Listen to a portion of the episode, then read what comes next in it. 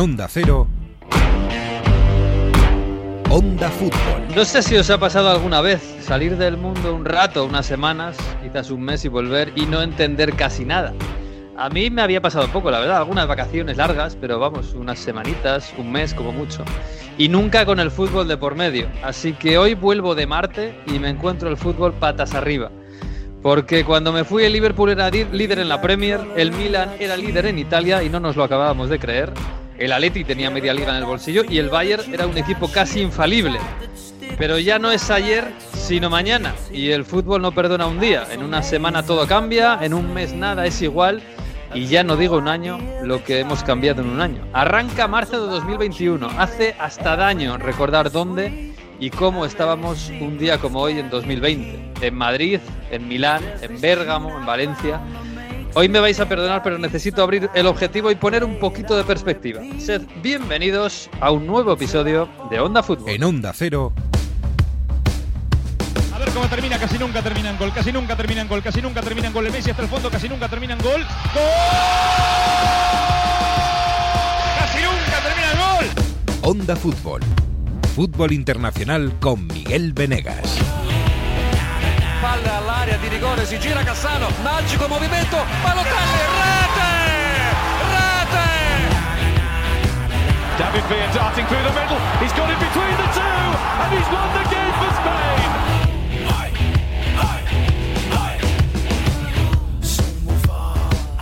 Pues así arranca este mes de marzo de 2021 con no sé, con todo por con todo por hacer y con todo por venir. La verdad es que he estado fuera dos meses. Me siento un poco raro, pero he de decir que está todo como lo dejé, ¿eh? Las lámparas en su sitio, está todo limpio. Me han dejado el cuarto bien aquí, los micrófonos también están bien, los cafés encima de la mesa. Bueno, parece que parece que han cuidado el, el- el programa, ¿eh? Hola Jesús López, muy buena. Hola, ¿quién es? ¿Quién eres? Aquí estamos, aquí estamos. ¿Qué tal? ¿Cómo estás? ¿Cómo estás, hombre? ¿Has echado de menos? Un poquito, tampoco sin pasarse, pero bueno, un poquito. Mario Gago, muy buenas. ¿Qué tal? ¿Cómo estás, Miguel? Bien, bien, estamos bien. ¿Qué tal por ahí por Turín? Bueno, se, se sobrevive de nuevo en zona aranchone, en zona naranja, nos vuelven a quitar los bares. Vivimos en esta continua, mm, no sé cómo decir, es, eh, supervivencia con la pandemia. O sea, Pero bueno, no, nos quejamos. Sí, en, este lucha, en esta lucha con la variante inglesa ha subido el índice de contagios, o sea que ahora nos quedamos sin bares otra vez. Lo teníamos hasta las 6 de la tarde, así que bueno, lo único que se puede hacer es un poco escaparse a la montaña y poco más. Pero nada, nada, no tan bien como tú en estos tres meses. ¿Pero por qué os la vais por ahí ya? Porque yo, cada uno, cada uno lleva una, una cuenta de horas distintas. Sí. O sea, Pues Yo creo que la tercera todavía, lo que pasa es que ha tenido un, mego- un, un- un pequeño pico hacia arriba. Ah, bueno, aquí la segunda ya sabes que no acabo del todo, así que oye, igual podéis conectar también la tercera con la cuarta, vosotros, como decimos aquí. Así que Ya, ya uno está perdidísimo, sí. sí, a mí esto me deprime un poco, ¿eh? de verdad. O sea, yo Bueno, lo bien que he estado estos meses. Que aquí ha, ha dado tiempo a cambiar de gobierno y todo, ¿eh? Mientras has Sí. estado fuera, que ahora tenemos un primer ministro banquero. Sí, he, he vuelto de Marte y yo el mundo me lo han cambiado. O sea, habéis cambiado en, en- ahora tenéis un primer ministro banquero, como dices tú. Hay han cambiado el presidente de Estados Unidos. eh, no ha pasado nada. Todo- todo No, nada, ha sido todo muy bien. ¿eh? Un no traspaso de poderes modélicos. sí. Sí, el Día de Reyes fue muy normal en, en Washington, ¿verdad? y, eh, y- y lo que decía, en, en el fútbol, yo qué sé, Jesús, a mí me, me- me lo vas a tener que explicar, pero yo me fui con el Liverpool líder. Y Bueno. no campeón, pero vamos, que era muy favorito. Y ahora Para- pues yo veo la clasificación de la Premier y digo, ¿pero qué ha pasado? Para ser sinceros, eh, veníamos avisando de que la, pre- la- la Premier cada cuatro o cinco semanas venía uno con la coctelera y la agitaba, ¿no? Y eso venía pasando. Y ahora yo creo que va a ser, puede seguir pasando lo mismo, pero ya eh, agitan a todos menos a uno. El que está por encima, ese es como la nata del cóctel. Ese ya se queda arriba, yo creo, ¿eh? Hemos vuelto, hemos vuelto a un City de los de antes, de los de poner el- la sexta marcha y ahí no parar. De los de hace año y medio, ¿no? Eh, de los, de Sí. los que. Eh, el, el que le ganó a, a aquella Liga Liverpool con 98 puntos. Pues estamos en ese plano otra vez, solo que ahora no hay el Liverpool de 97 puntos. Entonces, eh, claro, Mm. tenemos un problemilla ahí. Bueno, en Italia la verdad es que no me sorprende del todo que el Milan haya caído un poquitín. Eh, parece que el, el Inter es el candidato al título.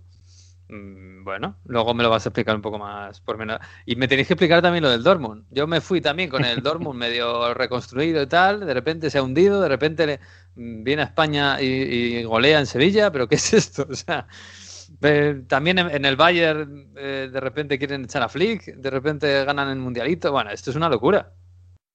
Bueno, pero son dinámicas, ¿no? Que pasan. Y lo que sí que está pasando es que en este nuevo orden de Champions que hemos hablado en estas últimas semanas, como parece que el relevo generacional, se está cumpliendo, porque no solo Haaland y Mbappé, Sancho lo hizo bastante bien, vemos a gente joven como Foden.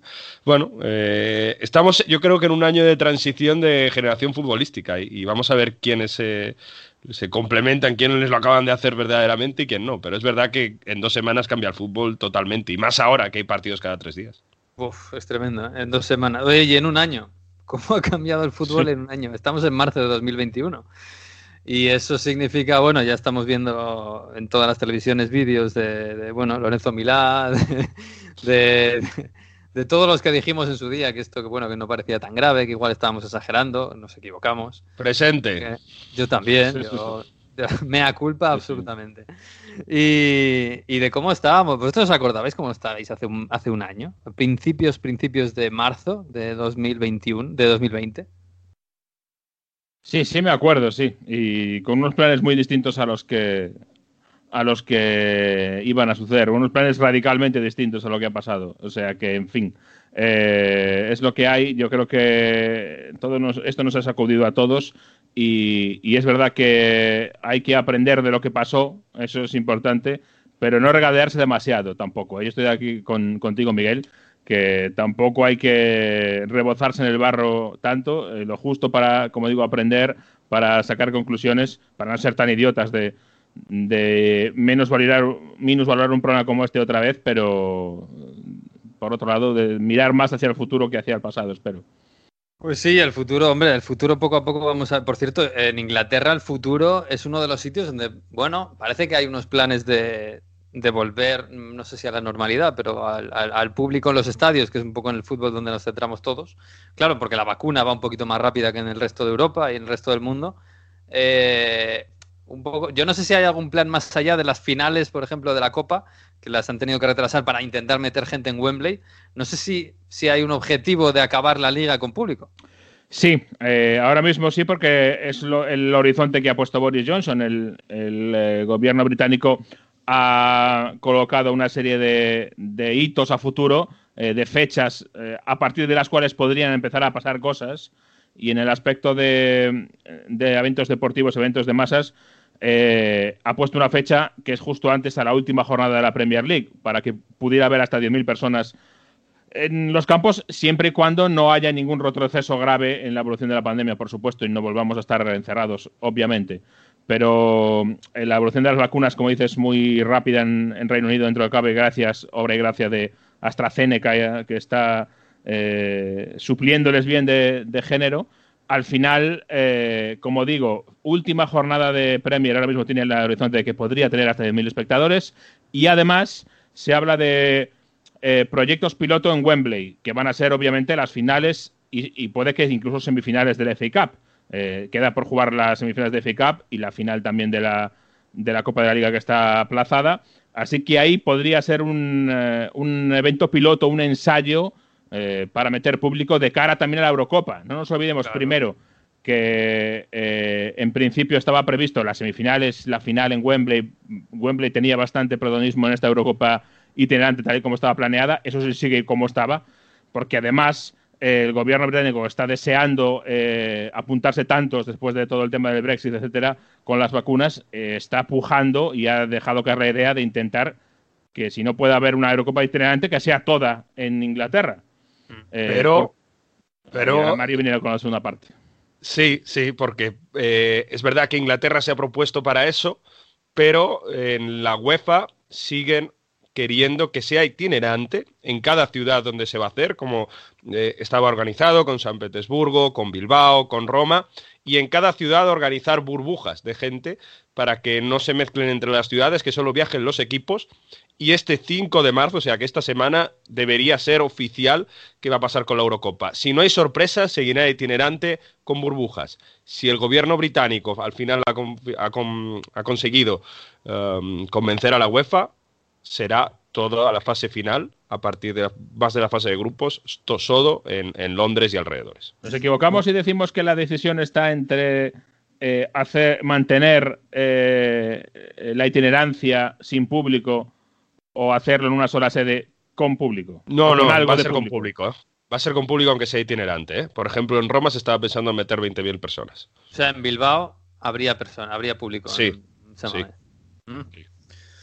Pues ojalá, ¿eh? Ojalá, porque vamos, que más que menos ya estamos todos pensando en el verano, porque la Semana Santa ya no, yo creo que yo creo que ya debemos darla por perdido, pero el verano en el fútbol es la Eurocopa y la Eurocopa uf, nos puede dar un soplo de alegría espectacular, a ver si ya vamos viendo la luz al final del túnel. Oye, y en Italia, eh, Mario, porque esta semana precisamente, claro, hace un año eh, estábamos nosotros, pues bueno, alguno con el cachondeo, eh, alguno con un poquito de miedo o de precaución que está pasando por ahí por Italia. Pero en Italia y en Lombardía, y más en concreto incluso en Bérgamo, eh, es cuando hace un año estabais ya con problemas, y con problemas serios, y con partidos aplazados, y con, y con gente enferma, mucho. Eh, y claro, hemos querido un año después eh, ver cómo está la cosa por allí. Hace un año empezaba la pandemia, digamos, en su forma más agresiva cerca de Milán, en unos pueblecitos de la región de la Lombardía, se expandió rápidamente ya hacia Bérgamo y en ese contexto más de la mitad de la ciudad de Bérgamo viajó a Milán para jugar el partido Atalanta, para ver el partido Atalanta-Valencia. Se tenía que jugar en San Siro por aquellas, porque el estadio del Atalanta no estaba acabado de construir, ni siquiera las tribunas, solo, la, solo el primer fondo. Así que todo el mundo de Bérgamo fue a Milán y se produjo lo que todos los expertos llaman una bomba epidemiológica, ¿no? un, contagio eh, extraordinario que llevó a que la ciudad de Bérgamo sufriese mucho en los meses siguientes y, bueno, que, por desgracia se hiciesen famosas unas imágenes como los camiones del ejército sacando los cadáveres del hospital de Bérgamo. O sea que unas semanas muy, muy duras las que se pasaron hace exactamente un año. Bueno, pues queremos viajar así a, la zona, al, epicentro de, lo que fue el coronavirus, lo que ha sido un año muy difícil en, el fútbol y en la vida, en Italia, que es la región de, Bérgamo. Eh, David de Belina, hola, ¿qué tal? Muy buenas. Hola, ¿qué tal? Bien, aquí, estamos. Bueno, sí, ha, sido un año complicado. Mm. Hace, hace un año, en marzo de 2020, aquí la gente moría cinco veces lo que había muerto el año, el año, el año 19 eh, cada, cada media hora tocaba, tocaba la campana en los pueblos, campana muerto, y todo el mundo se preguntaba lo que estaba pasando. No, ah, habías visto una persona, normalmente una persona mayor, eh, hace cuatro días en la calle y ahora no la, ya no la, no la hice ver más porque se había muerto. Le habían ingresado eh, de repente y, de, él o de ella no, no se sabía nada. Hijos y, parientes incluidos, ¿eh? no, no, no, se sabía nada. Y ha sido un trauma, ha sido un trauma que ha durado bastante, bastante, hasta, hasta hemos pasado un marzo y un abril eh, muy oscuro, muy, muy como si fuera una película de, terror, de, que no, pero un terror, un terror que no, no, no, no se no, tenía un nombre. No, lo, que, lo que hasta pocos meses parecía una, una gripe, un, algo así, eh, se, se, hacía en una enfermedad killer, una cosa nueva, una cosa que no que empezaba con fiebre, una pulmonía, eh, ibas al hospital a urgencias, desaparecías y, y, y si era y, si tenías fortuna volvía, volverías a salir del, del hospital. Si no nadie te, te veía más te, te, hubiera visto más. Y eh, eso ha pasado en muchas familias de gente que, que no se no se ha visto más eh, sino al entierro. Entierro que también o tampoco eh, podías, podías ver porque, porque era por, por, las dos personas de la familia, otras personas de la familia y nadie más. Y Eh, esto ha sido, sí, han sido 60 días de, de, de, de así, de, de, ¿cómo se dice? De incubo, de um, nightmare, Pesadilla. no me acuerdo en español. Sí. Mm. sí, sí, sí. Eh, David, Perdona, y un perdona. año después, eh, claro, es verdad que los dos meses aquellos, eh, marzo y abril, fue una pesadilla terrible, no solo en, en Bérgamo, pero sobre todo en Bérgamo. Eh, un año después, ¿qué queda de, de todo aquello? Eh, más allá del recuerdo, ¿no? Pero ¿cómo está la ciudad? ¿Cómo, cómo está la región? ¿Cómo Bueno, vive la gente ahora? Mira, el, el carácter de, de la gente que vive aquí es un carácter muy concreto, muy, muy productivo, no productivo en el, en el sentido económico solamente, pero si tienes un problema lo vives, padece, padeces y, después eh, empiezas a encontrar una solución a lo que te ha pasado. Y, esto es el carácter de aquí, de, gente un poco de montaña, un poco de, de- la ciudad, un poco de las valles, de los pueblos, y eh, reacciona inmediatamente. Eso no quiere decir que no, que, que- no, lo, no lo sentimos dentro, de, dentro lo, lo que nos ha herido. Pero bueno, hemos reaccionado, mm, estamos trabajando todos más o menos la economía aguanta, aunque se ha sido traumático, ha sido traumático. Em, ¿qué, qué- qué te, qué te digo? Eh, las- los colegios, como, como de- imagino en las ciudades españolas, van a mm, un mes sí, un mes no, una semana sí, una semana no, según el color que te el color de la gravedad de la, de la pandemia que te pertenece, que, que el gobierno detecta o prevé por, la, por el mes, por el mes o por la semana, según el, del decreto que sale. Una imagen, Eh, David, eh, una imagen que se ha visto esta semana en todo el mundo ha sido el tremendo recibimiento que tuvo el autobús del Atalanta antes de llegar al partido contra el Real Madrid. Ah, bueno, sí. Esto, Pero, eh, mira, mira, mi- mira, eso no sé cómo ha podido salir. Ha sido una circunstancia eh, de verdad extraordinaria, porque normalmente la gente durante este año, por lo, por- a causa de lo que ha vivido malamente, ehm, de, manera, de manera eh, trágica, eh, ha, ha sido bastante di- disciplinada en todos los lados que tú ibas, ma- mascari- mascarita, eh, higienización de las manos, pero esto ya a partir de mayo del 2020, ya, ya era, era una costumbre asumida por los demás. sí, sin duda, pero lo Ahora, decía, la- lo decía partido- no tanto como... No, no, decía tanto por, por el, el tema de Sí, sí, pero- seguridad, no, sino como la Atalanta, ese Sí, eso, equipo- eso te, te iba- a decir que probablemente un, un, un un partido tan importante, Atalanta tiene una afición, una ficción eh, de verdad en esta provincia totalitaria casi. ¿eh? Eh, bueno, hay, hay amores también por el Milán, la Juventus, el Inter, pero la, la, la, la mayoría, eh, pero ca- más que absoluta, la mayoría del 70-80% de la población deportiva vive por la Atalanta. Y el, el, el sueño de jugar un partido en Bérgamo contra, en contra del, del equipo más titulado, del equipo más titulado del mundo, eh, eh, ah, probablemente ah, se han de- bueno, los, los aficionados se han desahogado, eh, han hecho algo que no, no, no se tenía que hacer. Y, pero el entusiasmo, la, la, la felicidad de, de- de- de, de este partido que hasta hace tres años parecía, parecía solo en la, en la PlayStation, ¿no? que lo, lo podías, lo podías conseguir. Atalanta contra Real Madrid en la Champions League era una cosa de, de dibujos animados, de, de algo o algo más. Eh, eh, ahora se ha, concre- se ha concretizado y, y probablemente no, no han podido, no han podido no hacerlo. Bueno, se han, se han reunido más de mil y ahí estaban. ¿Qué, qué te quiero decir? No se puede, no, no se tenía que hacer, pero se ha hecho y el alcalde se enfadó mucho. Eh, Normal, Pero, normal. Pero no, es que la, la Atalanta, Miguel, es el motivo de orgullo de la ciudad.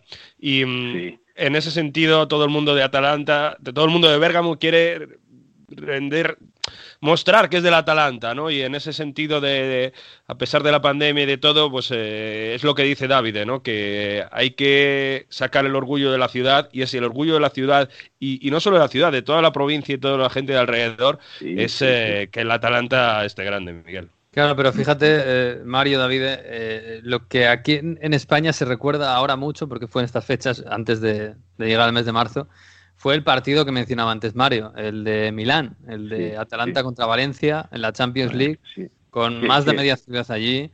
Claro, todavía no sabíamos hasta dónde llegaba el virus, desde luego, y ni, siquiera sabíamos que lo teníamos, eh, pero una, bomba biológica que, nos trajo el, fútbol y nos trajo aquí a España en, buena parte, no solo, desde luego, porque además aquí el primero no fue por el fútbol, el primer contagio fue un alemán que, estaba de vacaciones en Canarias. Pero bueno, es, como un partido muy simbólico de todo lo que pasó después, ¿no? Eh, y un año después, claro, ver eh, las, bengalas, eh, que bueno, también es un poco injusto cargar las tintas contra la afición de la, del Atalanta, por supuesto. Pero es como un símbolo de, joder, un año después no tenía que pasar esto. Sí, estoy de acuerdo, estoy de acuerdo, totalmente de acuerdo, pero que también te quiero decir que no, no, no había una info, creo que la policía no tenía una informativa de todo eso que iba a pasar, y si no hubieran, creo que hubiera intervenido y parado todo lo que iba a pasar. Pero bueno, eh, ahora no, sé si vamos a jugar los cuartos, pero, pero sí, sí, como, lo ves, el resultado, no te voy a preguntar por el árbitro ¿eh? del partido contra Madrid, pero en, la vuelta tenéis eh, optimismo. Sí, el optimismo sí, porque, porque hasta aquí hemos llegado y, si no, el optimismo es, de, es doble, ¿no? Es una obligación. No, yo te, te quería, al contrario, comentar del, del si puedo, el partido de, de, de mm, Atalanta-Valencia en Milán el año pasado, porque sí, ha sido una bomba biológica, una de las bombas biológicas, biológicas una, uno de los motivos que han des, bueno, han, han, contribuido, que contribuyeron a, a, la, a, la, difusión de la pandemia, pero en absoluta buena fe. No se sabía, no, no, se, no, no, no, no, teníamos eh, disciplina mm, tan, tan eh, rígida, no teníamos eh, una, ¿cómo se dice? En italiano, consapevolezza, cioè una... Mm, una conciencia sí, una conciencia de, conscientemente lo que se iba a hacer. Yo tengo un compañero en el trabajo de 45 años que es muy, atalantino, muy, muy aficionado, que después del, que estuvo, en Milán y después de una semana lo ingresaron y estuvo 44 días con la ventilación, eh, con la respiración asistida, con una pulmonía. Ha vuelto al trabajo en julio más o menos. Y aún cuando hace las escaleras para subir, eh, sopla. Le costa, le costa, le costa. Eso para decirte cuánto es, es eh, terrible este, este virus, el, el virus es eso. Si, si, somos optimistas, sí, lo tenemos que, que ser, pero tenemos... Eh, bueno, para nosotros es un éxito jugar contra Real Madrid. El mismo hecho de jugar de jugar en contra del Real Madrid es un éxito, es un, algo que, que, nos que, que, que, estará en la memoria de la, de la ciudad del equipo. Bueno, a ver, a ver si, si lo que nos, hemos partido injustamente a, la ida, parecido, no, no, de total, no de forma justa, me, me refiero a la expulsión del jugador al minuto 17, eh, pueda, pueda, lo puedan un poquito compensar y a ver si nos la jugamos eh, 11 contra 11 y a ver el, el mejor ganará. Bueno, David, pues nada, que, os deseamos lo mejor, no deportivamente, no podemos, porque jugáis contra un equipo español, eh, pero os deseamos lo mejor, sobre todo a la, a la, ciudad, que lo ha pasado muy mal, y al fútbol en general, que pueda, pues hoy, sacar la cabeza y pronto podamos ver ese estadio tan bonito del Atalanta que esté lleno. Un abrazo, David. Un, un abrazo muy fuerte. Bueno, pues vamos a ver si un año después empezamos a mirar al futuro con una sonrisa y con, y con público en las gradas dentro de, de poquitos meses. Ojalá, ojalá. Oye, está Fernán por ahí, que también le echo mucho de menos. Hola, Alberto Fernández, muy buenas. Hola, Miguel, bienvenido. Nada, decirte, hasta aquí el, el buen hacer del podcast de Onda Fútbol todos estos meses, que ha sido colocado en el top de, de las webs de podcast más escuchadas, pues a partir de ahora iremos para abajo. Pena, Seguramente. pero lo hemos disfrutado. lo hemos Oye, si entras en la app de Onda Cero, abajo donde ponen los podcasts, eh, estamos ahí en las primeras, ¿eh? Ojo. Sí, sí, sí. Ahora, He venido yo para estropearlo. Oye, no había visto, no me había encontrado contigo y con tu bigote. bueno, Bigote pues ya- Gatusiano. ¿Tú también crees que es un dos- bigote que no estaba, que había pasado de moda desde Alemania en el 45, como yo? sí. A mí me recuerda a Me llamo él, ahora que la están poniendo en Neox otra vez. Sí, sí. Mm, Ya me han dado la turra estos dos bien estas semanas con el bigote. ¿eh? Pero no me lo voy a quitar. Ahí va a seguir. Ahí va a seguir. el Bigote del. Mil- del Midwest, así muy, muy yankee, ¿sabes? Sí. Alberto defiende que la barba ya pasó de moda, entonces el bigote es de new. De new, new age. fashion. Exacto, sí. Age. Hasta que, lo, hasta que yo lo convierta en mainstream. Cuando sea mainstream, buscaré otra cosa que sea underground. Está bien, Alberto. Eh, siempre- Miguel. Has hecho comparación de cosas de cuando te fuiste y no has dicho nada del Tottenham de Mourinho, que estaba peleando por la Premier ¿eh? y ahora ya no está ni peleando por entrar en Champions. Y no te No, he he de, he decir de nada. decir que cuando me fui ya el Tottenham estaba cayendo. ¿eh? Estaba el Liverpool líder, ya le había hecho el sorpaso y, eh, y el Tottenham estaba cayendo. Ya lo Le- que no me habías dado esperaba la yo, estocada ya. lo que no me esperaba yo es que estuviera Bale marcando goles. Eso sí que es una novedad.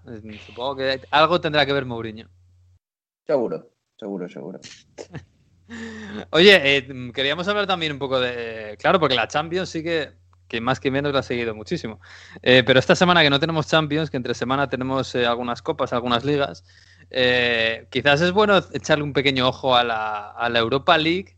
Porque además, claro, la Europa League muchas veces es un, es un sitio donde llegan algunos grandes en malos momentos y bueno, salvan la temporada. Le ha pasado el- precisamente a Mourinho con el Manchester United otras veces. Y ahora lo que tenemos para la próxima semana es un espectacular Manchester United-Milan. Que es verdad que el United ahora parece que se está recuperando, eh, más o menos, gracias a Bruno Fernández. Y el Milan también. Pero que son dos grandes que digamos que en las últimas décadas han estado en su peor momento histórico, por lo menos de la, de la era moderna. Sí, son dos campeones de Europa que la primera década de los 2000 probablemente los situamos entre los cuatro mejores o cinco mejores equipos de, Europa en esa década, ¿no? Llegaron a varias finales, las ganaron algunas, otras las perdieron, pero mm, bueno, eh, son dos equipos desde luego referencia, ¿no? Y yo, bueno, pues me viene a la cabeza la eliminatoria, Miguel, que vimos en la 2006-2007 en Champions League. iba a decir una de las mejores eliminatorias que recuerdo, pero estaría mintiendo. Realmente es el partido de la ida, eh, que es uno de los mejores partidos que yo recuerdo de la Champions League. En, en Old Trafford, ese Manchester 3, eh, Milan 2, con una espectacular exhibición de Kaká. Eh, que bueno, yo creo que ahí es donde se destapó el tarro de las esencias del brasileño y se estaban enfrentando, Eh, no lo se sabía. derramó ¿no? Y para siempre. Bueno, duró un par de añitos, yo creo, ¿no? Sí, luego, sí. luego ya sí, efectivamente se final derramó. estuvo también muy bien, sí, sí. Sí, se estaban, no lo sabían, se estaban enfrentando el campeón de ese mismo año, que era el Milan, y el campeón del siguiente, que era el United, que también, pues ahí vimos a, a un gran cristiano. Este año se estaba fogueando, pero todavía no era el gran cristiano que conocimos. Pero estaba mirando, por ejemplo, el 11 del Milan, es que es un equipazo, es que sale con Dida, eh, Maldini, Nesta, Jankulovski y Odo, quizá Odo ahí bloquea un poquito, el lateral derecho. Hombre, Jankulovski, cuidado. Pero centro Corría, del campo, Ambros. Sí, sí, corría y poco más. Corría. Vamos a dejarlo ahí. Pero centro del campo con Ambrosini, Sedorf, Pirlo, Gatuso, Kaká y arriba Gilardino. Es que es un equipazo. Es un equipazo. Pero claro, pero Inzaghi, pero no jugó, Gattuso, cuidado. ¿eh? Inzaghi fue titular en la vuelta. Inzaghi fue Sí, sí, titular en la estaba vuelta. con problemas eh, físicos, me acuerdo de, de ese partido. O sea, que tendría que ser Inzaghi, Pipo Inzaghi, Sí. el titular en ataque. Por ejemplo, el, el United tenía problemas con Vidic, que de hecho Vidic juega la vuelta, pero esta, este partido de ida, ¿no? Y tiene que jugar Heinze de central. Eh, eh, fíjate que es un equipazo también el del United. Van der Sar, pareja de centrales Heinze y Brown, lateral derecho Oshie, que los dos laterales derechos de los dos equipos para mí lo, lo peor. Ebra por la izquierda, centro del campo para Carrick, Scholes y Fletcher, y arriba mm, Ronaldo una banda, Giggs en otra y Wayne Rooney en punta, ¿no? Es, son dos equipos de, época. Sí, sí, equipos de, de leyenda y sobre todo quiero recalcar este partido de ida, ¿no? Porque el de la vuelta acaba con un 3-0 el Milan que, que ya se termina de sobreponer, pero aquí es que vemos también a un muy buen United, ¿no? Probablemente eh, el United más parecido al del año siguiente. Empieza marcando eh, un gol de Cristiano con la ayuda de Dida, se pone en ese 1-0 y luego llega la, la auténtica exhibición de, de Kaká, ¿no? Que hace dos goles, el segundo es una auténtica obra de arte, un gol recordado por todos, yo creo. Cuando se chocan sí, los sí, futbolistas del United, Heinze sale en la foto y, y acaba marcando un gol espectacular, pero es que tiene tres ocasiones más claras de gol. Es que Kaká pudo irse de Old haciendo cuatro o cinco goles tranquilamente. Es que es, una exhibición absolutamente tremenda de un jugador individual en un partido de Champions, ¿no? Con lo que eso supone. Luego lo remonta el United con dos goles de Rooney. Hay que decir que Dida está muy bien también en este partido, porque Dida le salva de irse a casa al Milan también con, con dos o tres goles más. Pero, pero sobre todo ese partido recordado por, por la exhibición de Kaká, Miguel. Y la vuelta es lo que te digo, ¿no? Eh, También este Milan tenía un gran Seedorf en estado de forma. Tanto la ida como la vuelta jugó un muy buen nivel. Pero ya se termina el Milan de, de- sobreponer al, al United. Cristiano en la vuelta apenas aparece, Rooney más de lo mismo, el Giggs está desaparecido también y ya marcan Kaká otra vez, que es, bueno, pues van con un 3-2 y Kaká te hace el primero en San Siro, igual a la eliminatoria del United contra Kaká prácticamente. Luego marca Sedor y ya en los últimos minutos aparece Alberto Gilardino sustituyendo a Inzaghi y pone el 3-0, ¿no? Pero aquel Milan de Ancelotti hizo historia y uno de los partidos históricos de la Champions es, es este. Fijaos ese Milan que, que has contado, a Fernand, la cantidad de entrenadores que tenemos y, y además ahora haciéndolo en, en Italia. Bueno, para Sí. empezar, Gattuso en el Napoli y Pirlo en la Juventus. Pero además, Nesta está en categorías inferiores, Inzaghi en el Benevento, que ha pasado por, por Boloña, ha pasado también por el Milan, Sidorf ha entrenado también al Milan, Nesta, ah, ya lo hemos comentado, y, y, bueno, gente que, que ha pasado también, ¿no? Ambrosini, bueno, está comentarista ha hecho el curso de entrenador, no sé si finalmente le entrenará. Bonera en- ha sido sustituido, ha estado de entrenador cuando no podía estar, me parece que quien estuvo sancionado, no sé si Mihailovic, o sea que toda esta gente eh, eh, ha estado entrenador, ha sido muy ligada al, mundo del fútbol. Bueno, Maldini es dirigente del Milan, o sea que esa familia que creó Ancelotti yo creo que ha servido también para que tener unos conocimientos futbolísticos, no en el campo solo, sino luego ya para entrenar y para crear muchas cosas que, que, que siguen en el futuro y además está muy presente. Y por cierto, que muchos dicen que ese Milan jugaba que era dar balones hacia Nada, adelante nada, nada. y estar... Yo- yo- era un, Ah, un equipo futbolísticamente fantástico y que nace con la gran eh, idea de Ancelotti de bajar a Pirlo a la base, a construir, de hacerle de ser trecuartista de media punta, a hacerle cerebro. O sea que en esos años también se inventó la leyenda de Pirlo, que pasó de ser un centrocampista ofensivo que generaba oportunidades a que todo el fútbol de un equipo campeón pasase por él. No, luego, luego se llegó eh, luego llegó Allegri y lo puso en banda y se lo cargó, hasta que se fue a la Juve a renacer otra vez. Sí, Pero sí, sí, sí, sí. efectivamente. Por cierto, en este partido, eh, no me acordaba yo, se va, se va retirado Gatuso en camilla. O sea, ¿qué, qué le tuvo que pasar a Gatuso para que lo retirasen en camilla? Que se va a Old Trafford, entra Christian Brocchi, que no me acordaba yo de este jugador. Ah, mira, también Pero- entrenador Brocky, eso. Yo de las pocas veces que he visto a Gatuso tener que irse en camilla, ¿eh? Pues de todos modos, este, este choque, fijaos, el Milan y el United, el Milan de Ancelotti y el United de Ferguson, que son los dos grandes, los dos últimos grandes Milan y, y United, porque el Milan, eh, después de aquello, yo creo que ya empezó a desaparecer. Quizás duró un poquito eh, peleando en Champions, peleando, quiero decir, igual Cuarto. llegando hasta cuartos, o sea, hasta, hasta 2010, algo así, pero no Sí. más. Y el 2011 United. es la última eliminatoria contra el Atlético de Madrid en octavos. Y ya era un Milan disminuido. Y, y el, y el United es verdad que todavía le quedaban un par de finales, una la iba a ganar, otra la iba a perder, eh, pero era el último gran United de Ferguson, la última generación de Ferguson, y desde entonces, eh, Jesús, esto es un erial. Yo, yo no sé si ahora, yo no sé si ahora estamos en el momento de, de resurgir otra vez del United. Me parece a mí, hemos hablado mucho de la goma que hace siempre Solskjaer, ¿no? Que no acaba de ganar Sí. nada y no acaba de perder del todo. Pero ese fue el último Grand United, ¿eh? de, de ese, de eso es de lo que vive ahora el club. Claro, es que ahora la verdad es que también está la cosa muy más bajita en cuanto a expectativas, ¿no? Porque estar segundos ya se ve como algo grande en el United y claro, eh, lo que es verdad es que están de segundos y que han mejorado mucho y lo que también es verdad es que no están ni cerca de pelear por la liga, ni, contra el Liverpool eh, otros años, ni ahora contra el City. Se han convertido ahora mismo en dos equipos que tienen, creo, dos, pueden tener dos objetivos. Uno, ganar un título como la Europa League que está en alcance precisamente porque no están en Champions, porque los equipos que son superiores a ellos no están en esa competición, porque no van a, ganar ni la Premier ni el Scudetto.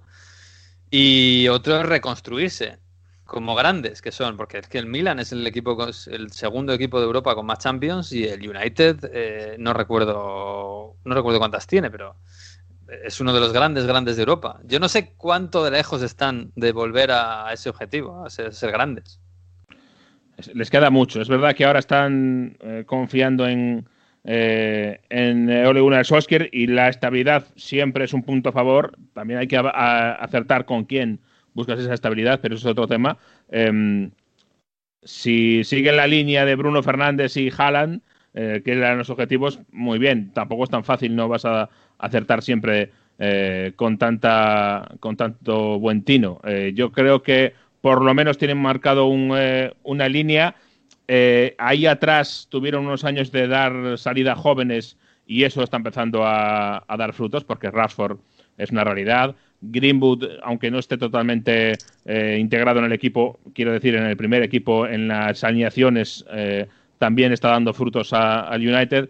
Por ahí están saliendo jugadores jóvenes que pueden dar un, impulso más. McTominay este año empieza a tener ya una pinta eh, muy buena. Es decir, que hay futuro para mí, pero no va a ser rápido y, no va a ser, creo yo, como el Liverpool, que en dos o tres años de repente estaba eh, ganando la Champions o llegando a finales de la Champions. Yo creo que le espera un caminito un poco más largo, porque además cuadra con una época en la que o Liverpool o City o los dos están intratables y eso lo hace todavía más difícil. El Milan. Ha dicho Mario antes eh, que aquel Milan estaba repleto de entrenadores, el caso de, de Sedor, de Gatuso. En el United estaba Giggs, que luego cogió al equipo, ¿eh? También. Fue además muy, muy precoz todo, hablamos hace unas semanas de ello, pero ahí estaba Giggs, que luego fue entrenador del propio United.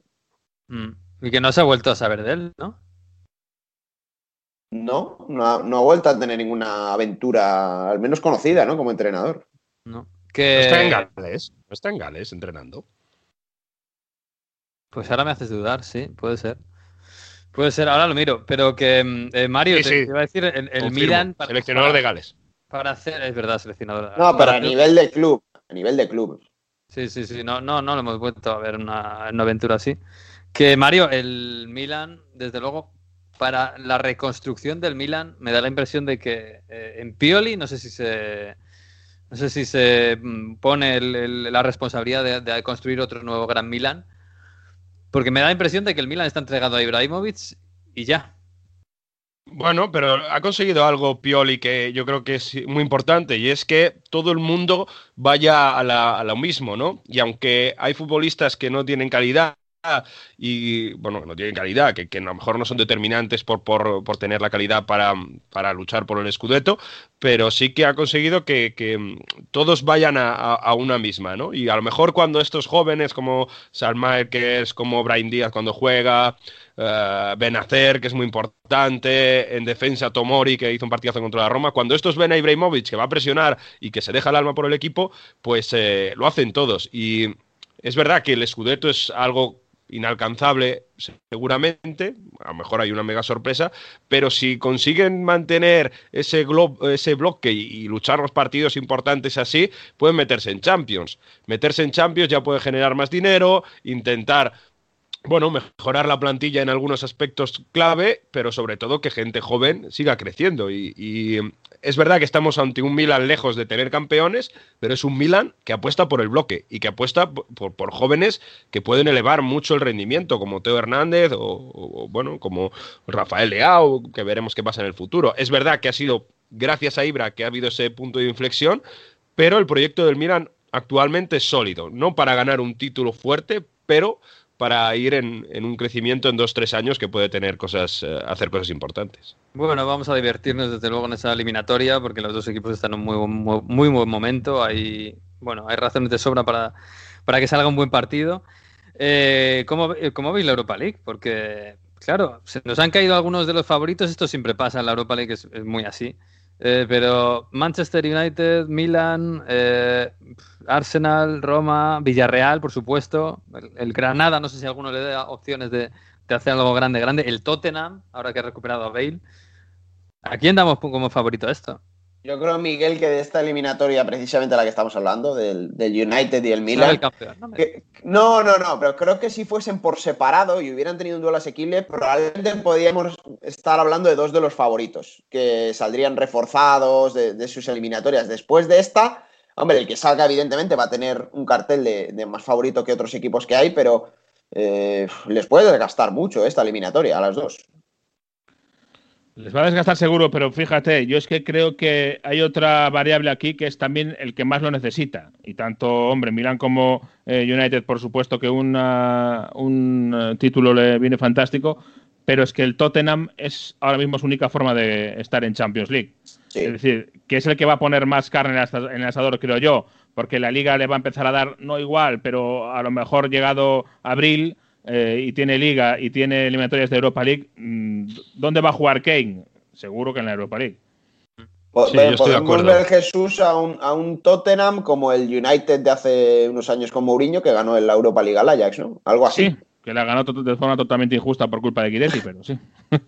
Yo estoy de acuerdo que para mí el Tottenham es el favorito. Yo creo que si el Milan le das a elegir entre avanzar eh, a cuartos de Europa League o meterse en Champions el año que viene, va a apuntar a por el campeonato Pioli. Y veo una Roma que cuando le toque jugar con el ritmo que tienen los ingleses lo va a sufrir bastante, así que no veo a los italianos, por desgracia, llegar hasta el final. Me gusta el Villarreal, que la forma que tiene y sobre todo los goles que tiene con Gerard Moreno y, demás, si tiene llaves asequibles como tiene el Dinamo de Kiev en esta, yo que sé, le puede caer a lo mejor el ganador del Rangers Slavia Praga la siguiente, a ver qué pasa con el, eh, con el Granada Molde, con el Olympiacos, incluso un Arsenal, yo creo que le puede venir muy bien al Villarreal y plantarse en fases finales y ahí, bueno, puede pasar un poco, un poco una sorpresa, o sea que ojo con el Villarreal para mí. Bueno, pues lo veremos, lo veremos nada, Alberto, que la semana, la semana que viene prepárame algo de Champions, porque claro, yo estoy, hombre, yo ahí ya no estoy tan perdido, ¿eh? Yo sé que ahí nos va mal a los españoles, que estaba, estaba previsto, pero bueno. Eh, oye, yo lo del Sevilla no lo veo tan negro, ¿eh? ¿No? yo tampoco. No, no, lo veo tan negro, o sea, no veo al Dortmund un equipo imponente como el, el PSG, como con el Barcelona, ¿no? Que creo que lo tiene más negro, igual que el Atleti es un resultado corto va a jugar otro partido fuera de casa, no va a ser muy distinto a lo que jugó el otro día en Rumanía, ¿no? Eh, lo del Barça sí que lo veo en chino mandarín, pero yo al, Sevilla y al Atleti les doy sus opciones, ¿eh? porque no veo que sea tan imposible levantar un gol de diferencia. No, hombre, no, desde luego. Yo creo que Sevilla y Atleti tienen sus opciones como las tiene el Atalanta, ojito, ¿eh? también. claro, que también las tienen. La, Atalanta tiene las mismas que el Atleti, por ejemplo, efectivamente. Está bastante. No, no, peor porque, bueno, el Chelsea en casa le veo a jugar en el Trafford y le veo, perdón, en, en, Stanford Beach y le veo más motivado que al Madrid en Valdebebas, ¿eh? ya te lo digo. sí, seguramente. Bueno, Alberto, que cuídate, ¿eh? Nos vemos. Bueno, un, abrazo, un abrazo, sí, sí. y Que, que, vaya bien esa, esa vuelta de Marte. o, hay gente que se va a Marte, tú vuelves. O sea, hay gente que ahora quiere ir a Marte y tú ya has vuelto. Vamos a Londres. London's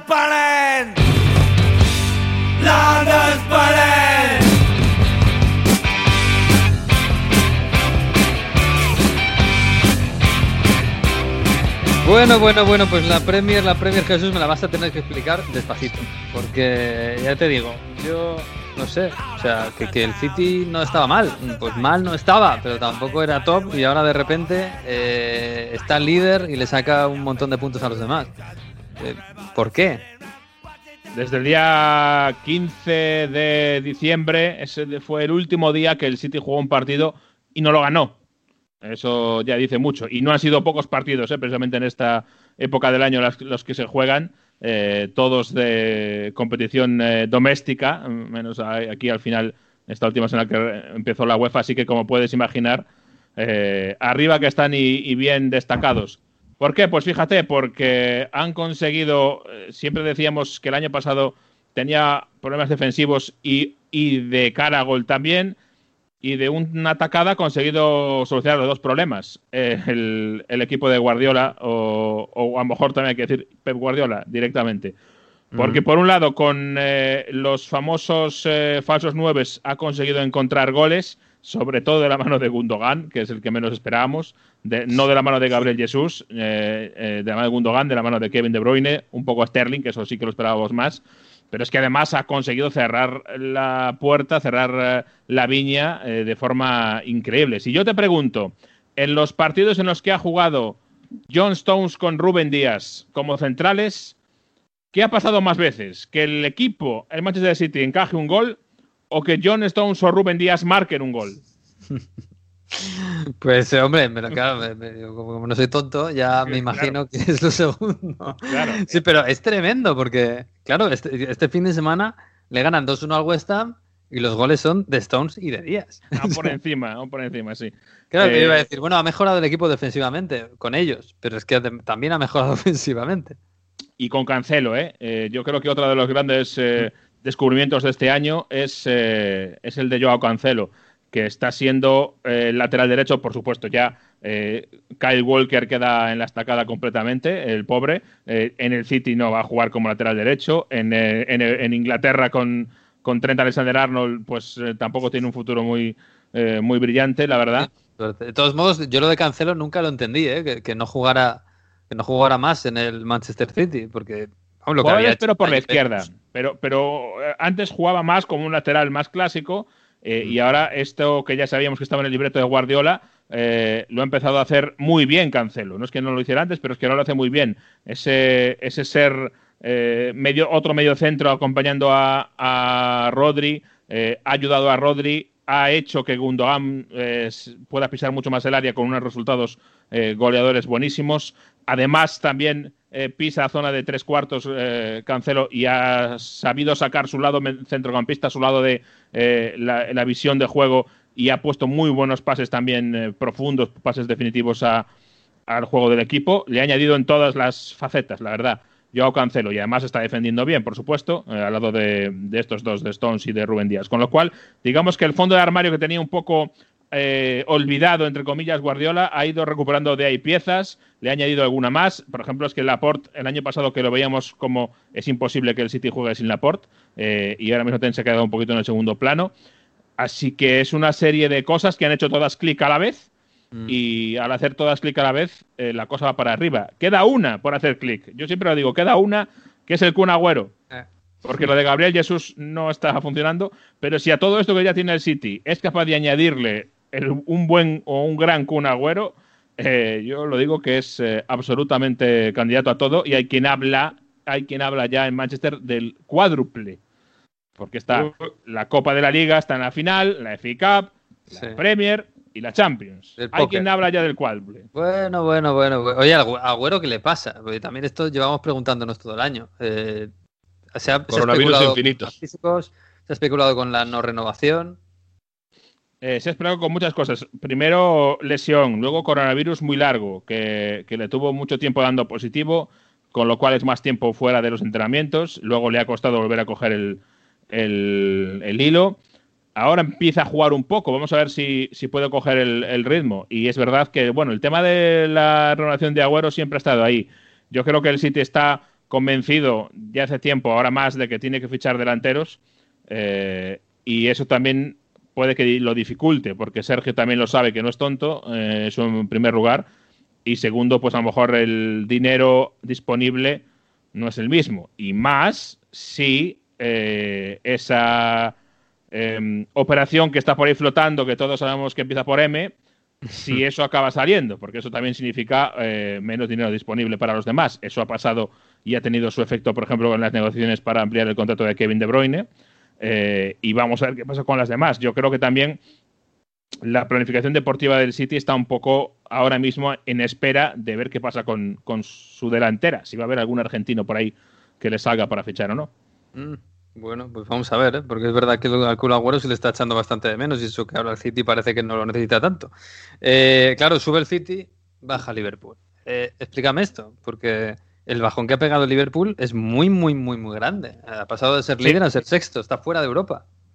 Yo he visto un poco, eh, al margen de luego malos momentos o, toques de mala suerte, que otras veces eran siempre de buena suerte y ahora son de mala suerte, hacia el final de los partidos, cuando el Liverpool eh, solía sacarlos adelante, eh, se ha hundido un poquito. yo, para mí, tengo mi, mi, teoría propia, que es que, como siempre decimos, el Liverpool es el equipo que tenía mayor rendimiento físico y este año no ha tenido pretemporada. hay partidos por tres, eh, acumulación de partidos mucho mayores. Yo creo que siempre, y me fastidia porque siempre cuando un equipo va mal hablamos de que está mal preparado físicamente. Y es, pero en este caso el Liverpool no que esté mal, mal físicamente, sino que no está al nivel eh, que solía estar, al nivel estratosférico físicamente que solía estar, que le permitía jugar de la forma que, que, jugaba. Además, también te lo permitía jugar de esa forma con tanta valentía el, el holandés, el de atrás, ¿sabes? El que podías atacar como fuera y sabías que tenías detrás al de las piernas largas que, que llegaba cualquier cosa. Suena esa defensa, ¿no? suena, sí. Y al final, claro, eh, empiezas a sumar cosas. Eh, no está siendo el mejor año de Trent, Alexander Arnold y de, y de mm, Robertson, sobre todo el primero. Son gente muy joven que ha eh, rendido mucho, muy pronto y ganado mucho. Eso también es un problema a veces vamos empezando a sumar cositas. Los tres de arriba parece que ya están un poquito más apagados, eh, aunque Salah sigue siendo al final, sigue siendo al final em, Pichichi. Yo para mí eh, creo que Mané sigue siendo espectacular en trabajo, en presión, no al mismo nivel, pero espectacular, pero sí ha bajado un poquito en el tema goleador y Firmino también, claramente. Firmino está, yo creo que está teniendo mucho más dificultades también porque todos les han todos los equipos han estudiado más al, Liverpool y, ahí está Firmino, que era una de las claves, un poco viéndose atrás y los equipos van viendo la forma de, taparle mejor. Mm. Son muchos. Carlison, ¿no? ¿Cómo se llamaba Jesús? Eh, Carlison, ¿no? Que le habían olvidado a, Allison después de las cantadas. Es Cariuson. Cariuson. Oye, eh, cuidado con Carius, cuidado con que lleva dos partidos muy buenos ya en el Unión Berlín, ¿eh? No, y hay que decir en, el tema de Allison que es verdad que ha tenido, han aparecido los errores en el peor momento, y además es que ha tenido eh, ahora una desgracia personal enorme eh, esta semana porque se ha, se ha, muerto su padre, se ha ahogado su padre en un lago en Brasil. Eh, esto ha sacudido, por supuesto, al equipo, al vestuario y de hecho vamos a escucharlo porque uno de los autores del gol de, de, los goles de Liverpool, Curtis Jones, tenía un recuerdo grande para su compañero. This goal is for Ali's dad actually, um, so may rest in peace and, and if Ali sees this, this is for you, bro. Bueno, decía Curtis Jones que este gol iba para, para el padre de, de, Alison Becker y para su compañero, por supuesto. Y esto es otra de las cosas que ha pasado, que es que eh, se ha visto sacudido, obviamente, el, vestuario esta semana. Vamos a ver eso, si tiene algún tipo de, significado en lo deportivo no, pero desde luego que eh, cuando viene mal todo, se pensaban que era una mala época en Liverpool por el tema futbolísticos y esta desgracia, pues obviamente eh, es, otra cosa ya. Pues sí, desde luego, va mucho más allá del deporte. Vamos a ver si Alison pues, puede volver y sobre todo estar, estar bien personalmente. Em, bueno, pues así está la Premier. Le saca ocho puntos el City al segundo, que es el United. Fíjate que este fin de semana, le digo, bueno, me voy a enganchar bien ahí a la Premier, me voy a poner el United-Chelsea, que es el partidazo. Qué bonito partido, ¿verdad? Sí, sí, una cosa maravillosa. Fernández y Rashford contra, contra la delantera alemana del Chelsea. Nada, 0-0, horrible. ¿Qué ha pasado? Pues sí, se han encontrado demasiado los dos eh, equipos. Eh, y es verdad que son dos equipos que han, eh, han conseguido ser bastante sólidos, especialmente el Chelsea desde la llegada de, de, Thomas Tuchel, que por cierto, ya tampoco otro cambio que te encuentras, que Frank Lampard ya no está. Ahora está Thomas Tuchel. Y, bueno de Frankie que estaba todo el día quejándose y ahora ya le vamos a echar de menos. ¿eh? Sí, le vamos a echar de menos. Pero es verdad que ha sido un, equipo, un partido bastante eh, eh, corto de ocasiones, por decirlo así, se ha encontrado mucho entre ellos. Eso sí, ha habido una polémica muy curiosa, porque ha habido una mano, no sé si la habéis visto, que podía haber sido penalti para el United en la primera parte, una mano de Hassan doy Es esta mano, que no es que quiera darle con la mano, pero está dentro del área y al correr pues tiene un brazo extendido y el balón pega la mano, la mano pega el balón, sea como sea, pero ahí interrumpe eh, con un balón a mano. No lo vio el colegiado Stuart Radwell, le mandaron al bar a verlo, fue al bar a verlo y aún así no pitó mano. Yo cuando pensaba que cuando le mandan a ver esa jugada y ve que hay contacto de la mano con el, con el balón dentro del área, pensé que no iba a tener más remedio. Pues sí lo tuvo. No pitó la mano de Callum Hudson-Odoi y la polémica ha venido después porque eh, ha habido mucha, mucho lío, mucha gracia este año con que es verdad que al United le han pitado muchísimos penaltis. Tenía en ese sentido suerte con los arbitrajes. Esta vez no ha sido así. Y sin embargo, decía esto al acabar el partido Shaw. The ref even said to, to H, I heard him say, if, if, I, if I say it's a pen, then it's going to cause a lot of a lot of talk about it after. So, you know, I don't know what happened there. H said that they got told it was a pen. He got told it was a pen by VAR. So, I'm not sure. They what's asked the gone on. ref to go and look at it. and Bueno, hay que traducirlo bien. Shaw ha dicho que el árbitro le ha dicho a Harry Maguire, Harry ha ido a protestarle, y que el árbitro le dijo algo así como, es que si lo pito luego va a haber mucho lío. Entonces, claro, eh, No, Ojo. es, que es penalti, pero si lo pito, me van a caer unos palos que no. Claro, ¿no? Más o menos. básicamente. Claro, entonces, eh, eh, el problema aquí primero es que hay quien dice, y no les falta razón tampoco, que esta, eh, estas declaraciones públicas eh, al final van en contra de la honorabilidad o la honestidad del árbitro. Están diciendo que no ha querido pitar un penalti por lo que pudiera pasar después. Entonces, vamos a seguir eh, de cerca esto porque, eh, bueno, puede traer cola en. Inglaterra. Puede Sí, haber incluso, claro, es que hay, puede muchas, haber... hay muchas cámaras y a lo mejor pueden buscar esa frase en la boca del árbitro. Me parece complicado, pero es que es una acusación muy grave. ¿eh? Sí, hay, hay, hay una imagen de- del árbitro hablando con o discutiendo con, con Maguire, no se ve la boca, no sé si habrá más, pero sí que ya se ha encontrado una imagen de una supuesta conversación que podría ser esa entre, entre los protagonistas. Al final, ojito, porque eso también puede llevarse una sanción. Eh, vamos a ver qué pasa, pero ya sabes que aquí la FI, la, la- la Federación Inglesa, no se anda con chiquitas. También te digo que puede ser esto como el teléfono estropeado, ¿eh? que el árbitro le dijera Sí, una sí. cosa a Maguire, que Maguire entendiera a medias y que Maguire le dijera a medias a, a Show y entendiera a Show a medias a Maguire. O sea Sí, que, sí. que también puede ser. Pero ojo, la acusación es bastante es grave, ¿eh? así que veremos. Es grave, sí. Y del fin de semana, bueno, eh, no sé si el héroe ha sido Gareth Bale. No sé, allí en Inglaterra sí tiene muchas ganas de que vuelva el hijo pródigo. Es verdad que llevamos toda la temporada hablando, desde que llegó al Tottenham, de, de- cómo puede ser el Bale con Mourinho en el Tottenham y resurgir y ser el Bale que era antes y tal. Casi casi no lo hemos visto hasta este fin de semana. Pero este fin de semana, aunque solo sea por el pase a Harry Kane, en el, gol de Kane, y el, y el segundo gol que hace él, muy marcada la casa. Es que la verdad es que ilusiona. Para los fans de, de Bale, ilusionan. Y para los fans del Tottenham, que ahora se ven en Europa League y en, a Premier, claro. Ya la semana pasada había, contra el, el West Ham había dado una asistencia, había mandado, un balón al palo. Entre semana, el jueves marcó en, en Europa League también un golito. Y ahora, contra el Barley este fin de semana, pues eso, dos goles y una asistencia muy buena para, para Kane. Eh, al final, aparte de todos estos números que son los más llamativos, eh, es que se le ve más metido, se le ve más incluido en el partido, eh, cayendo abajo para ayudar en la circulación de pelota. Ah, No siempre, pero vamos, a veces también tapando su banda, que eso también es importante y no es fácil verlo. Eh, se le ve en general más enchufado, más integrado en el equipo, ¿no? Y eso es lo, lo importante. Y al final, cuando Bale está enchufado, integrado en el equipo, pues los goles se le caen casi los bolsillos, ¿no? También eh, pasa un poco esto. Y, y las Y buenas esto de, esto de Kane son Bale. Eh, a algunos le ¿al final gusta mucho. cuajar o de momento, de momento poco. Fíjate que hablamos mucho de Kane Son Bale en verano, ¿te acuerdas? Cuando Sí. llegó Gareth Bale, del nuevo tridente, etcétera.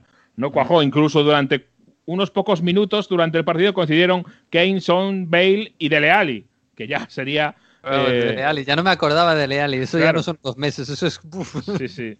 Ya sería rizar el rizo. Eh, yo creo que es un tridente que tiene, que tiene opciones tiene posibilidades, sinceramente, la verdad. Eh, en este tramo final de liga, y eso puede cambiar muchas cosas, tanto de cara a la Europa League, eh, que es la, eh, la ruta más directa, digamos, del Tottenham ahora mismo para estar en la Champions el año que viene, como de cara a la, a la propia Premier League.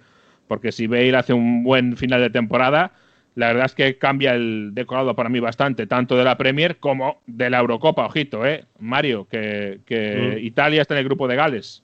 Sí, sí, sí. Y bueno, y, además Italia ahí puede sufrir para, para, defender un extremo. No, yo te escuchaba hablar de, de Dele Alli, eh, se ha vuelto importante en Europa League, pero no sé si lo suficiente para seguir en el Tottenham. Que, que porque nos acordamos de la, la conversación en la, serie de, de Tottenham Honor Nothing, ¿no? De la, de la serie de con Mourinho, y a partir de ahí fue para abajo la cosa. ¿Y ahora mismo en qué punto están? Pues yo creo que estamos en el momento en el que Mourinho tenía el equipo más o menos definido y estaban fuera del equipo, sobre todo Bale y Dele Alli, que como dices jugaban en Europa League pero no en Liga. Y cuando han empezado a ir mal las cosas, ha vuelto a mirar atrás y ha vuelto a, ver qué es lo que tenía por ahí en el fondo del armario. Y claro, le han salido un Bale y un Dele Alli, nada menos. Bale, desde luego que yo creo que ahora mismo ya está más metido en el equipo, aunque ya ha dicho Mourinho que le va a tener que dosificar los minutos mucho. Y Dele Alli un poco por detrás, no al mismo nivel, pero también va entrando poco a poco, va cogiendo más protagonismo, más minutos. Y, vamos a ver si también entra en el equipo, porque va cambiando cosas. Por ejemplo, eh, claro, Dyer, Eric Dyer, que era como santo diseño de, de Mourinho el otro día, fue suplente.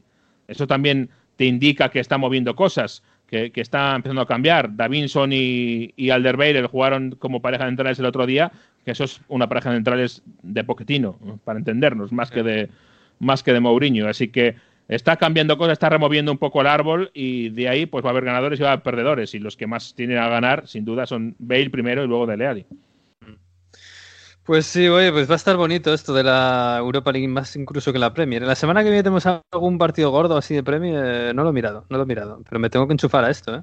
Sí, sí que tenemos. Tú, bueno, en la Premier yo creo que cada semana casi casi tenemos tenemos buenos partidos, ¿eh? Y en la Premier. de Manchester tenemos el, domingo que viene, ¿eh? Hombre, el domingo, qué bonito, qué bonito. El City contra United, Y el Liverpool contra el Fulham. Bueno, bueno, pues nada, vamos a hablar un poco de Italia, vamos a ponerle un poco de. Uy, Sanremo, Sanremo. Qué miedo me da. Por Dios. No sabes lo que he sufrido yo, Miguel, estos meses.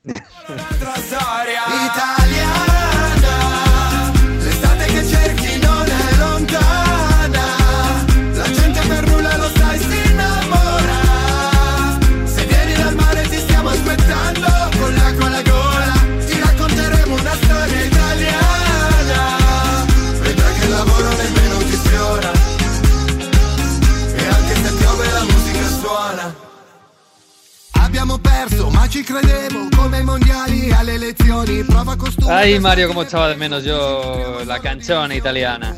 Hombre, Fedez, hay que meter a Fedez porque es que esto has venido justo a tiempo, Miguel. Estamos en la semana del Festival de San Remo 2021 y en este Festival de San Remo, además de Ibrahimovic, ahora voy a contar toda la movida de Ibrahimovic, va a estar también Fedez, que es uno de los máximos, bueno, los más famosos de, Italia en el tema de la canción. Esta canción, una cantante italiana, es eh, mega famosa ya bastantes años. Eh, la hace con J-Ax, con otro rapero súper mega famoso de Italia. Y bueno, tenemos un festival de San Remo bastante movidito, con gente que canta mucho indie, mucho pop obviamente, con gente muy también con canciones muy, muy antiguas, ¿no? O sea, gente un poco más clásica, pero bueno, para recordar que es el Festival de San Remo, para los que viven en España es como si juntan todas las galas de Operación Triunfo en una semana pero en vez de gente anónima, eh, canta gente que ya ha vendido discos, que ya tiene un cierto, un cierto bagaje, y cada grupo defiende una canción. Va del martes hasta el sábado, y el que gane el sábado, en una mezcla de voto popular, de una, unos jueces que son ah, especiales de San Remo y unos eh, expertos de, música, pues deciden quién es la canción del año 2021 que va a Eurovisión. Entonces es un acontecimiento muy importante en Italia. Es como una mezcla entre Eurovisión y Operación Triunfo, pero a lo bestia en una semana.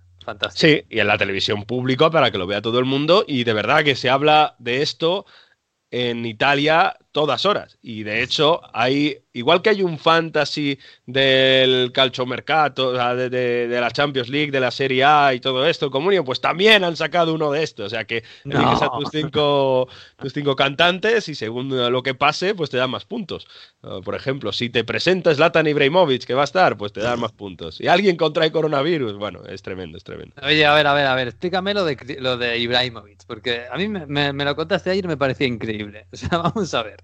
Es. Ibrahimovic, futbolista, además la estrella del Milan, que es el segundo clasificado en la liga y que tiene partidos esta semana, es el presentador del Festival de San Remo. Y se va No. a pasar toda la semana en San Remo. No es el único presentador, es el hóspite, es el invitado estrella. Es decir, va a estar Amadeus, que es el presentador de esa gala, y siempre pasa mucha gente relacionada con el mundo del fútbol. Va a estar Mihailovic también, mm, gente famosa que no tiene que ver, o Diletta Leotta, bueno, presentadores, gente del, del famoseo de Italia. ¿Qué pasó? Que Zlatan Ibrahimovic, antes de renovar con el Milan el pasado verano, firmó un contrato que tenía que estar todas las noches como invitado de honor del festival. Es decir, que tiene que invitar, a, que tiene que presentar a gente, pues participar un poco de los sketches y estar donde se graba este festival, que es eh, cerquita de Génova, un poco más al norte de Génova, yendo ya hacia Francia. En la frontera, en la frontera, justo. Sí, Francia. un poquito más abajo de 20 millas, pero sí, ahí entre Génova y la frontera con Francia. Bueno, pues para que Ibrahimovic esté en ese festival, se han inventado algo que, no, digamos que no es muy profesional a lo mejor, que es que desde este mismo lunes que estamos grabando, ya está en Sanremo haciendo las últimas pruebas, el martes empieza el festival, va a estar presentando todo esto, el miércoles por la mañana va a viajar a Milán porque el eh, Milan juega contra el Udinese, partido de Serie A, es decir, se va a entrenar estos dos días solo, bueno, a ver si llega porque ha tenido un problema muscular contra la Roma, y a partir de ahí ya se vuelve otra vez a San Remo para, bueno, presentar, entrenarse solo el resto de la semana y llegar al domingo, viajar directamente el solo a Verona para jugar contra el, el Elas en ese Verona-Milan del domingo. Es decir, Que no se entere Piqué, ¿eh? Que no se entere, Piqué de esto para el Masters, ojito. No, es no, más importante en- que... En general en España, porque esto se puede exportar perfectamente a España al famoseo futbolístico, pero vamos. Y, y otra cosa, cuéntanos más de esas molestias musculares de Ibra. Que a lo mejor le, le ahorren el viaje del miércoles. Sí, es Pues verdad en que... España lo llamaríamos gastroenteritis, seguramente. Le cambiaron, le cambiaron eh, el, eh, este domingo contra la Roma y tenía en el aductor puesto hielo y, y además tenía una pequeña contractura. No parece que sea una gran lesión. En teoría debería jugar, pero bueno, y presentar seguro. Pero bueno, que es muy curioso cómo eh, el Milan ha tenido que rendirse al Festival de San Remo en Italia. O sea que es algo extraordinario en ese sentido. Pero claro, eso te iba a decir, porque claro, desde alguien que habla desde España, que no es italiano y que no entiende el Festival de San Remo, como yo. Eh, claro, a mí esto más que el Milan se está rindiendo al Festival de San Remo, esto me suena a el Milan se está rindiendo a su estrella, a Ibrahimovic, al que se le va a permitir irse a un sarao toda la semana y no entrenar con el equipo. Que desde el- de- es verdad que, bueno, sí, había un contrato anterior, que esto era, bueno, que, han tenido que negociar sabiendo que ya tenía que hacer esto, ¿vale? Pero esto, desde un punto de vista del- de un equipo histórico como, y se supone que un grande como el Milan, queda feo, queda muy feo. Bueno, eh, os digo la verdad que en Italia se ve raro, pero no se ve como un escándalo. Y se ve como que Ibra puede hacerlo. Y sobre todo por eso, porque los contratos de San Remo son millonarios. Y ha, ido, ha pasado gente muy, muy famosa y además recientemente, ¿no? Y paraliza verdaderamente al país. O sea, para que os hagáis una idea, no hay competencia en otras cadenas de televisión el día del Festival de San Remo.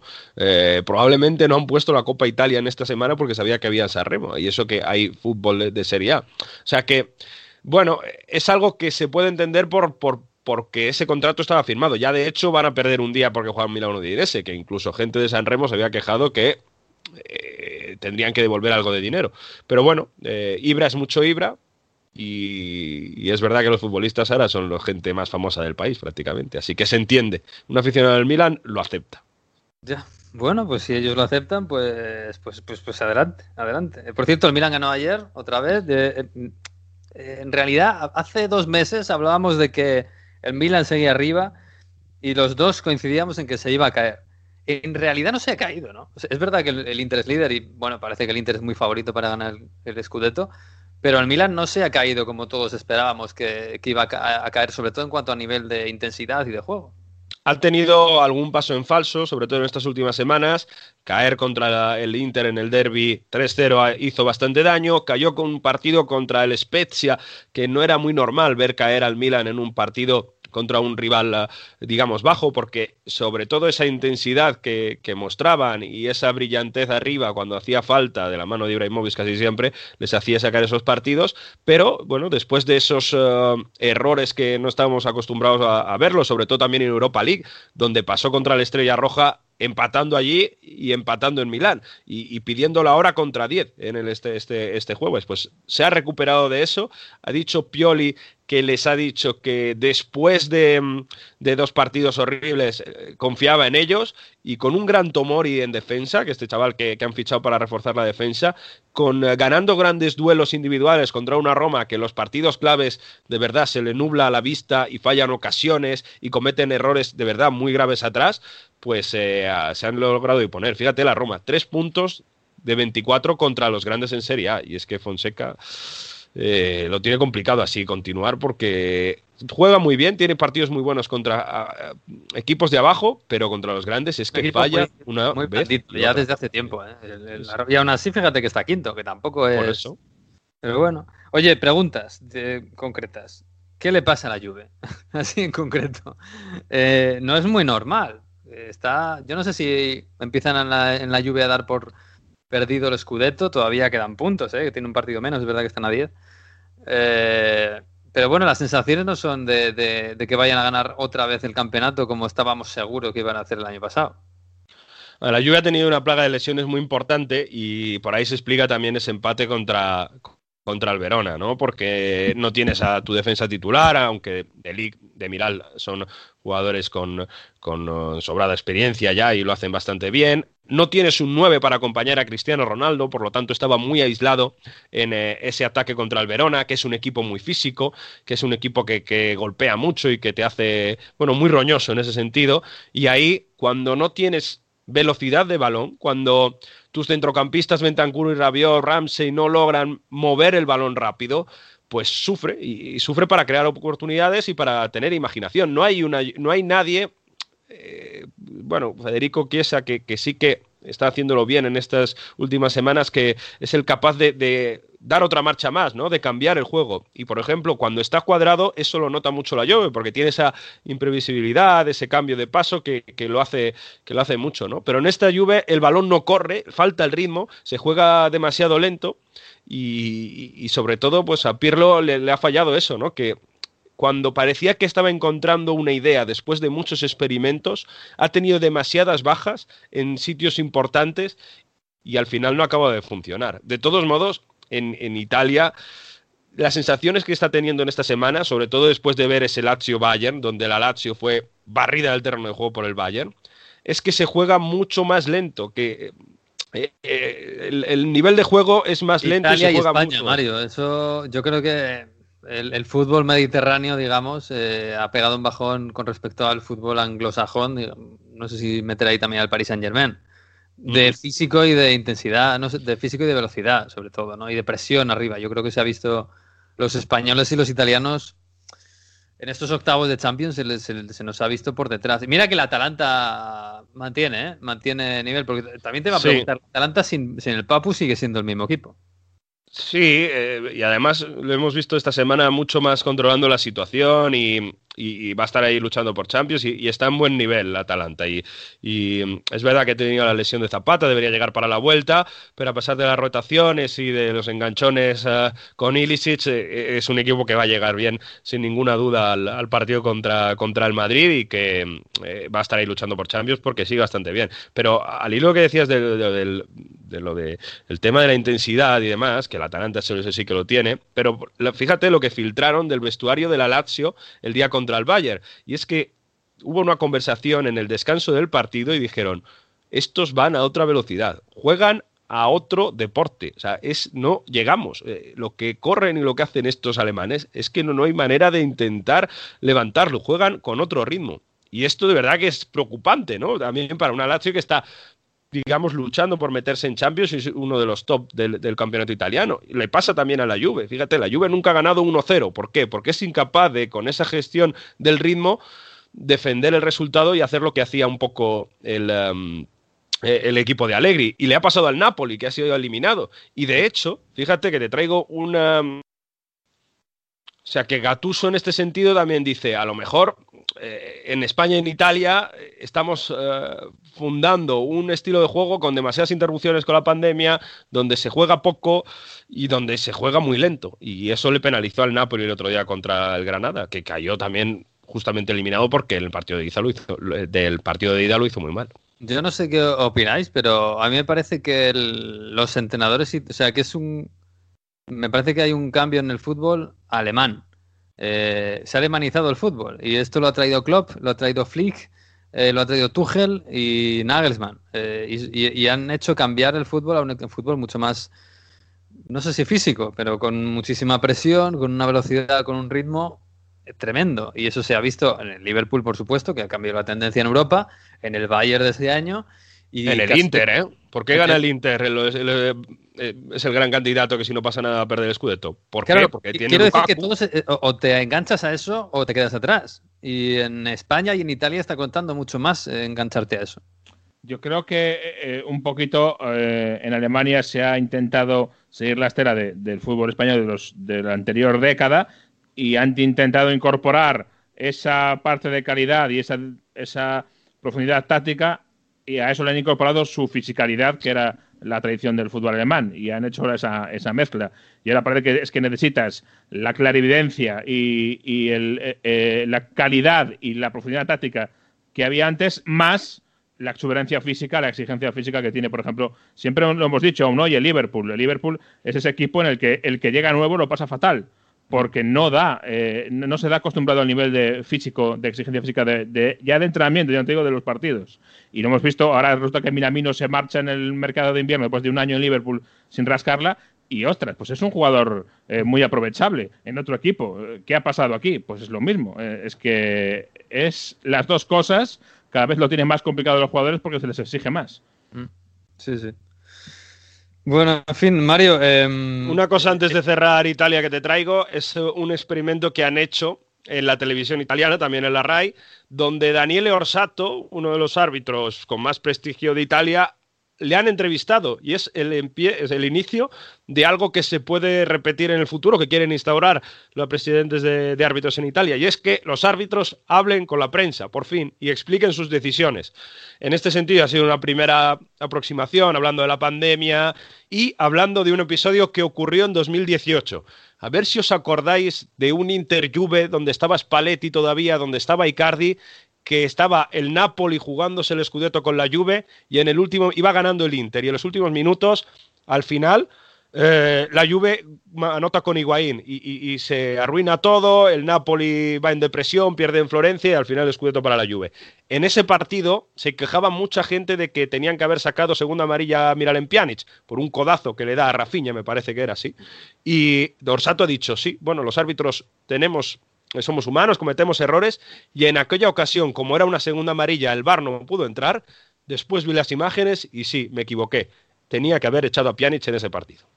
Uf, pero también te digo, como vayamos a estar dos años después, dos años y medio, eh, diciendo que nos hemos equivocado, ya la gente se olvida ya de esto. Y, bueno, a, mí me parece bien eh, que hablen los árbitros, pero que hablen de, de las jugadas del partido, que no pasa nada, que si uno se ha equivocado, pues, pues es humano y, ya está. Y si el VAR no puede entrar, pues no puede entrar, por lo que sea, que hay veces que no puede entrar. También te digo que los árbitros italianos seguramente son los peores de las grandes ligas italianas, ¿eh? peores incluso que los de España. Bueno. es opinión mía. Pero... Los peores de las grandes ligas italianas seguro que lo son. De, las grandes europeas también. Yo creo que mejor que los ingleses son, pero bueno, ahí tengo mi opinión. Yo creo que no. Yo creo que no, pero bueno. Bueno, chicos, pues nada, que ha sido un placer. Que mm, la semana que viene estaremos liados con la, con la Champions. Bueno, habrá que ponerse ya en faena, pero de verdad, yo me voy a poner las pilas esta semana, ¿eh? ya. Me voy a reenganchar a todo el fútbol. Eh, lo que no haya visto y lo que no sepa ya me lo voy a empollar. A estudiar, a estudiar. Eh, estaré al nivel, ¿eh? Ya la semana que viene os prometo que estaré al nivel. Ya veremos. Ya te lo digo la semana que viene. Vamos a hacer un examen, sí. un abrazo. Chao, hasta la semana que viene. Bueno, pues nos vamos a marchar, pero antes, sí, sí, llega el profesor Víctor Gómez, eh, de Heródoto, que nos viene como cada semana con el curso de Historia Futbolística 2020-2021. Esta semana sobre Escocia, oh, qué bonito Escocia. Ayer 28 de febrero se conmemoraba el Día de Andalucía y por eso hoy uniremos nuestra sección de historia con los inicios del fútbol andaluz y español. Esos inicios se remontan a finales del siglo XIX en el sur de la península, concretamente en Río Tinto, cerca de Huelva, donde los ingleses eh, dieron el pistoletazo de salida a la fundación de clubes en nuestro país. El primero sería el Decano, el Recreativo de Huelva, en 1889. Pero la historia que hoy nos ocupa une la poesía, el fútbol y las Islas Británicas, en especial con Escocia, de otra manera. Hablaremos del Sevilla Fútbol Club, que aunque su fecha de registro oficial es el 14 de octubre de 1905, hay que remontarse unos años atrás, exactamente hasta el 25 de enero de 1890, para buscar el verdadero origen del club sevillano. Me preguntarán ustedes que por qué un 25 de enero. Es aquí donde entran en juego los escoceses y una, una celebración tradicional de las Highlands, la Noche de Burns. Cada 25 de enero los escoceses celebran el cumpleaños del poeta Robert Burns, autor del célebre poema que seguro que muchos de ustedes conocen como Old Lang Syne, que quizás así no les diga nada, pero si les hablo del canto de despedida, seguro que saben a qué canción, a qué ritmo y a qué poema me estoy refiriendo. Sabemos cómo son de protocolarios los británicos y es por esto que esta cena tiene un carácter muy formal, pero al mismo tiempo tiene que tener su momento de diversión. La cena está presidida por el haggis, un plato típico escocés. Previamente se cantan e interpretan con gaitas algunas de las canciones escocesas más famosas, se bendice la mesa con un poema de Robert Burns, la bendición de Selkirk, y posteriormente se hace una serie de brindis, desde brindis el brindis leal al rey, brindis de las damas o brindis en memoria del poeta. Finaliza con unas lecturas de las composiciones más famosas de Robert Burns, hay un baile y se cierra la velada con la canción de despedida, el Old Land Sign, compuesta por Robert Burns en 1788. Un grupo de británicos realizaron todo este ceremonial un 25 de enero de 1890 en Sevilla. Y es en esa cena donde decidieron fundar un equipo de fútbol para representar a la ciudad. A veces un poeta, sus poemas, el whisky y un grupo de amigos logra fundar una idea, una entidad, un club que perdura ya por más de 130 años. Para despedir esta sección y como no podía ser de otra manera en homenaje al poeta, os dejo con el Old Lang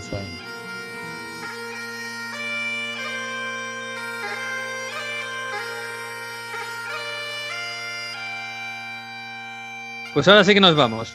hasta la semana que viene. Ya saben que el próximo lunes, a mediodía más o menos, intentaremos estar con las dificultades habituales.